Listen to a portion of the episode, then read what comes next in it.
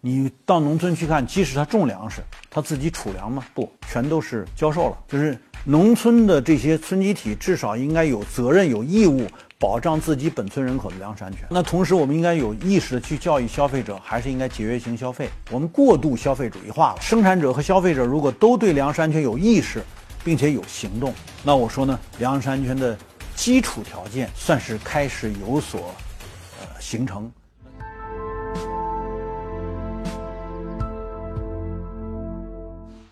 大家好，我是温铁军。今天呢，我们来谈一谈粮食安全。中国国内的粮食安全，尽管一向是非常强调的，我们今天看到的粮食安全问题，应该是一个非常复杂的现象。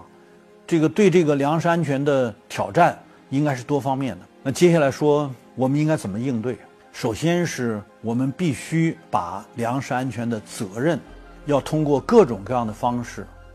落实下去。单家独户的农民是不可能承担国家的粮食安全责任，也不可能对粮食安全实际承担责任的。所以，那从生产者角度来说，怎么能够让生产者承担粮食安全责任呢？我们就得稍微做点分析。先得告诉大家，八十年代我在中央有关部门参与农村政策调研的时候，我们当时有个很重要的判断，就是。我们那个时候百分之八十五的人口生活在农村，农民是生产者自己存粮，也就是说粮食安全的主要责任在生产者那儿，因为生产者自己是消费者，所以他是自己产粮自己存粮。那时候你到农民家里边去，总这个总得有有一顿子玉米啊，几大水缸的那个大缸装的小麦啊等等，这样农民是习惯于自保的。那个时候，每个行政村、每个自然村都有自己本村的粮库，所以农村的人口占百分之八十左右，甚至百分之八十以上的时候，你的粮食安全所对应的主要是城市消费人口，和个别因灾减产地区的粮食调剂，所以那个时候国家呢所对应的粮食安全的人口，只占全部人口的百分之二十左右。这时候有点国家储备，啊，占全部总产量的百分之几。那基本上够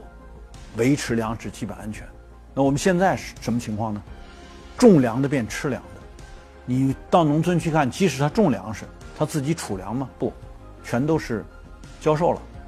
他自己上街上要去买粮食，啊，对吧？买米买面，甚至买这个制成品了。就跟我们过去说养猪的变成吃猪的，猪价的波动一定很大；种粮的变成吃粮的，粮价的波动也会很大。这道理是一样的，所以生产者作为生产端，他对粮食不安全不负责任的一个直接原因，是我们让他不再有任何自己应对自己粮食需求发生变化而形成的粮食安全的任何责任。那怎么办呢？好了，随着这个三变改革的推进，我们至少应该要那些三变改革接受了国家的投资，形成了相当的。规模的资产的这些村集体，这些集体经济，嗯，至少应该让他们去，我向国家向你投入，让你形成资产的同时，去要求你承担国家向你下达的任务，这就包括粮食安全任务，就是农村的这些村集体至少应该有责任有义务保障自己本村人口的粮食安全。我们当年八十年代我们在推进乡镇企业和城镇化发展的时候。那个时候就附带着有一个要求，就是你的这个农村工业化，你无论怎么发展，你必须保证你自己的粮食安全。所以我们记得，比如当年，比如这个全国著名的那个华西村，啊，他就到安徽去办安徽华西，到黑龙江去办黑龙江华西，主要目的是他已经当时吸纳了多少万的外来打工者，他的粮食安全他必须自己保障。就是你作为一个村集体，你必须保障你自己本村。如果你工业化，你大量吸纳了人口来就业了，你得保证这些人口的安全，粮食安全，所以他得去把他的工业产生的增加值，他产生的收益拿来用一部分，去干嘛呢？去保证他自己参与他这个工业化过程的人口的粮食需求。直到现在，你看他把周边二十个村兼并了，他仍然保留了相当的一片呃农田来种水稻，这就是一个很重要的案例，就是。你有没有条件或者有没有可能让村级集体无论它发展什么样的多元化的经济，无论发展什么样的创业创新，它必须有一部分收益用来保证自己的粮食安全，就自补。你的人口你自己保，这样就不至于上一个粮食安全的国家的储备体系来保证十四亿人口的所有的粮食粮食需求的安全，这个恐怕做起来很难。所以我说这个事儿有没有可能借着三面改革一并把它推行下去？因为国家在农村已经投了几十万亿的资产，那集体交给你资产，同时你承担国家给你的责任。这就是一种赋权，同时赋予责任嘛。好了，那同时我们应该有意识的去教育消费者，还是应该节约型消费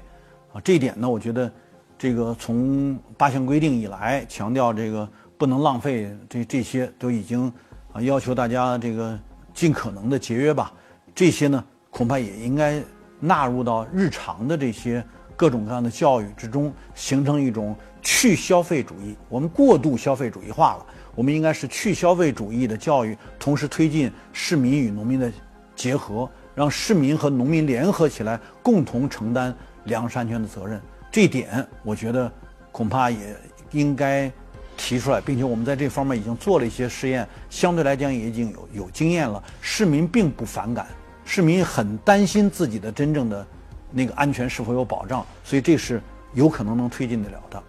好了，生产者和消费者如果都对粮食安全有意识，并且有行动，那我说呢，粮食安全的基础条件算是开始有所呃形成。那接着就是第三个，政府调控应该怎么做，对吧？那就有方方面面的可采取的方式，来这个做这个粮食产销的这个调控。那其中最为重要的就是对现在的粮食储备的系统，如何把它。和我们现在啊已经正在调整之中的这个社会结构、经济结构的变化有机的融合在一起，而不是只是变成一个独家的这么一个垄断体系。呃，至少大家应该知道，就是这个过去我们的很多民代国储的事情啊，集体贷、国家储备的事情等等，这些它是有效的。就是国家如果对粮食安全有投入，应该尽可能把这个粮食安全的投入呢。和农村中三位一体的合作社建设和农村重构新型集体经济的组织化提高，和所有这些农村政策捆绑在一起，而不是一个单独的体系，完全超然于其他各个部门之外、独立的这么一个东西，这个是恐怕很难真正发挥作用的。所以，一定是把粮食安全融合到乡村振兴并且生态化发展的这样的发展过程中，我们的粮食安全应该说才是有可能落到实处的。好了，谢谢大家。